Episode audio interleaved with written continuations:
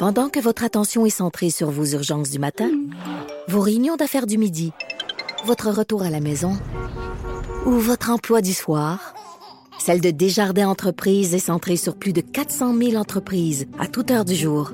Grâce à notre connaissance des secteurs d'activité et à notre accompagnement spécialisé, nous aidons les entrepreneurs à relever chaque défi pour qu'ils puissent rester centrés sur ce qui compte, le développement de leur entreprise. Franchement dit. Et là, on s'en va carrément ailleurs parce qu'on va parler de la relance économique. Évidemment, il y a toutes les discussions entourant le projet de loi 61, les partis politiques, les oppositions qui tentent de faire reculer le gouvernement sur euh, bien des aspects, mais on en a parlé ici à l'émission sur le fait que on parle beaucoup des infrastructures. C'est les infrastructures, les infrastructures. On parle peu d'innovation, par exemple, de comment mm-hmm. on va inclure les, les, notions de développement durable. Et moi, je pense, je suis de ceux qui pensent qu'on doit profiter euh, de cette situation-là, qui n'était pas souhaitable, qui n'était pas souhaitée, mais on doit profiter de la situation pour pour réorienter notre façon de faire notre développement économique, notamment en ayant une économie plus verte. Je pense qu'il y a moyen de faire du bon développement économique, mais euh, de le faire de façon durable et de façon euh, plus verte. Et c'est ce que demande d'ailleurs le réseau environnement, euh, qui a émis un communiqué ce matin qui, qui fait des demandes en ce sens au gouvernement du Québec. On va en parler avec la présidente directrice générale du réseau environnement, maître Christiane Pelcha, qu'on connaît bien, ancienne présidente du Conseil du statut de la femme, ancienne directrice déléguée générale du Québec au Mexique, ancienne députée à l'Assemblée nationale. Madame Pelcha, bonjour. Bonjour.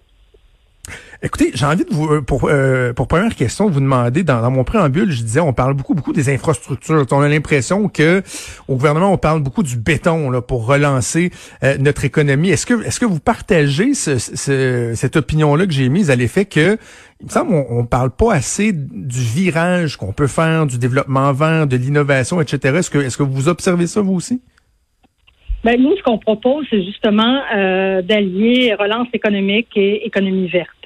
Alors, euh, c'est exactement euh, ce qu'on propose. Dans les 200 projets qui ont été déposés par le gouvernement, il y en a un qui peut vraiment se qualifier d'économie verte, c'est la ligne bleue. Ça, je pense que d'encourager d'investir dans le, le, transport collectif, c'est de l'ordre de l'économie verte. Et euh, le problème qu'il y a, c'est qu'il y a encore un préjugé qui dit environnement et économie ne vont pas ensemble. Mais c'est faux. Et dans notre communiqué, on cite justement euh, une étude de 2008 de l'Université d'Oxford qui disait en fait que les, les, lors de la crise de 2008, les investissements euh, euh, en, en, relance de l'économie verte créaient davantage d'emplois et rapportaient plus que les mesures de relance traditionnelles. Alors nous, ce qu'on dit, c'est tant qu'à investir dans le béton. Alors, le béton, il y a, on pourrait dire qu'il y a une forme de béton vert. La ligne, la ligne verte, c'en est un. L'autre que, nous, on encouragerait, c'est toutes nos infrastructures en eau, toutes nos usines de traitement des eaux. Ça, c'est du béton. Alors, ça rapporte autant, le retour sur l'investissement rapporte autant 1,64 euh, rapporte autant euh, que, qu'une route, par exemple, mais ça a le mérite d'être un investissement vert. C'est-à-dire que c'est pour dépolluer l'eau, c'est pour euh, apporter une eau potable saine et euh, désintoxiquer notre eau et donner plus de, moyens pour la rendre encore plus saine. Et peut-être d'aider les 100 municipalités au Québec qui n'ont pas encore de système d'assainissement des eaux. Alors là, oui, il va y avoir des investissements dans le béton, mais c'est euh, c'est pour justement favoriser l'environnement. Alors, donc, c'est important qu'on comprenne que environnement et économie vont ensemble et ne sont pas antinomiques. Ben, je trouve ça, c'est, je trouve ça intéressant d'en parler avec vous parce que tu sais, vous avez été euh, député pour le Parti libéral, qui est le, parti de l'économie. Euh, on se connaît un peu, même Pelcha. Là, je vous mets pas dans la catégorie des idéalistes et, des utopistes. Mais vous êtes à la tête du réseau euh, environnement, donc dans votre discours, vous, êtes à même d'intégrer cette notion-là de que le développement économique peut aller de pair avec une amélioration du, de, de, de, notre performance, une diminution de, notre impact au niveau environnemental. ça, ça va de pair là. Absolument. N'oubliez pas que Réseau Environnement, euh, effectivement, c'est pas un, groupe militant, c'est un groupe euh, euh, essentiellement d'experts et d'experts en environnement, des gens qui travaillent justement dans les usines de traitement des eaux, des ingénieurs qui travaillent à concevoir ces, ces, ces outils-là, des gens des villes, euh, des gens qui travaillent en matière résiduelle. On a euh, toutes sortes de compagnies, euh, des consultantes, des consultants. Donc, c'est sûr qu'on n'est pas des idéalistes ni des militants. Mais on sait, par exemple, nos membres savent, et c'est l'objet de notre document, qu'investir dans l'économie verte, ça rapporte de l'argent. Et euh, écoutez, on cite un article de, de Paul Lanoux au, moment où était où il était professeur au HEC, qui dit carrément que investir dans l'économie verte, c'est plus payant. Le retour sur l'investissement est plus grand qu'investir dans l'économie traditionnelle. Et, et, vous aussi, vous avez fait de la politique, euh, Jonathan, vous savez très bien que quand les budgets de l'État sont concentrés pour créer de l'emploi, pour créer de la richesse, bien, c'est on, peut, on, est à même de demander plus de comptes à l'État. Donc ici, essentiellement, les 200 projets euh, seront faits avec de l'argent du gouvernement, de l'argent donc de vos taxes et les miennes. Hmm. Donc, on est à même de demander que ça serve aussi à la protection de l'environnement et notamment, nous, ce qu'on demande, à protéger la biodiversité et à augmenter nos aires protégées. Déjà, Monsieur le ministre de l'Environnement, Benoît Charette, s'est engagé à augmenter nos aires protégées. Alors, on dit, mettons de l'argent tout de suite là-dedans euh, pour protéger notre, biodiversité qui va nous aider à prévenir les prochaines pandémies parce qu'on sait que c'est directement lié.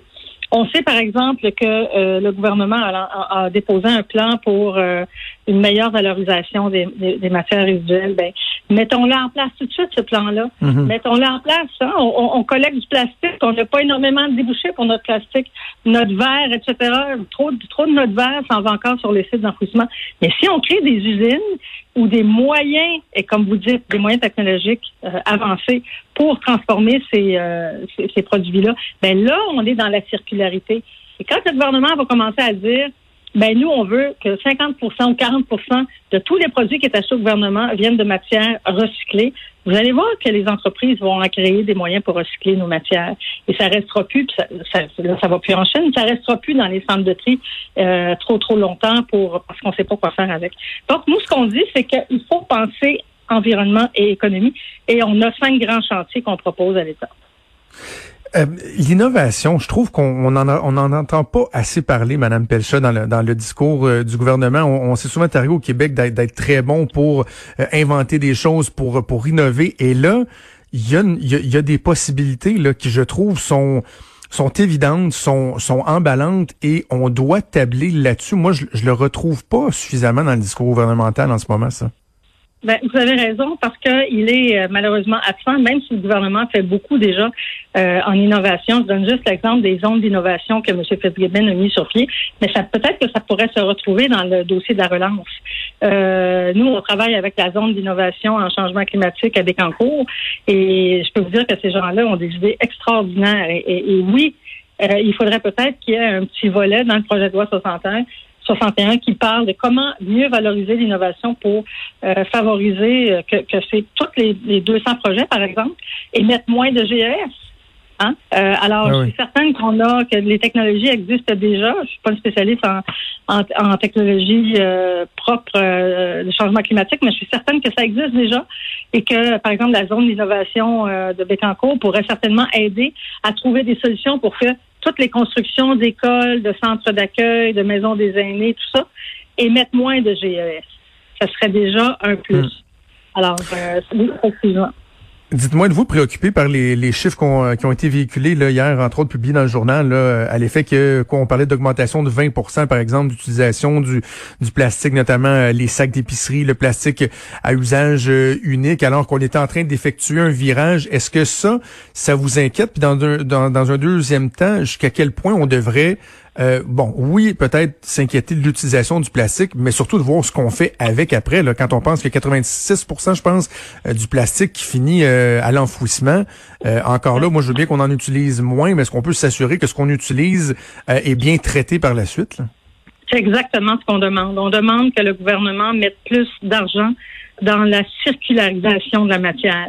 Alors, une fois que le sac de plastique est, est mis sur le marché, euh, qu'est-ce qu'on fait avec et qu'est-ce qu'on fait avec pour le transformer. Pardon, c'est ça qu'on demande.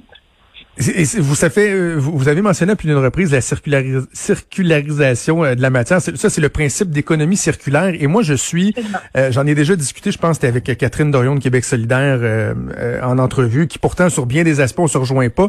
Mais sur l'importance de ce principe-là, l'économie circulaire, je trouve tellement qu'au Québec, on se promènerait dans la rue, Madame Pelcha, vous et moi, puis on parle d'économie circulaire. Je sais pas, il y a peut-être 5-10% des gens qui, qui, comprennent ce concept-là et l'importance de, de, de, la circularité. Donc, donc de, de, de, de, l'utilisation de nos matières. il me semble qu'il y a beaucoup de pédagogie à faire là-dessus.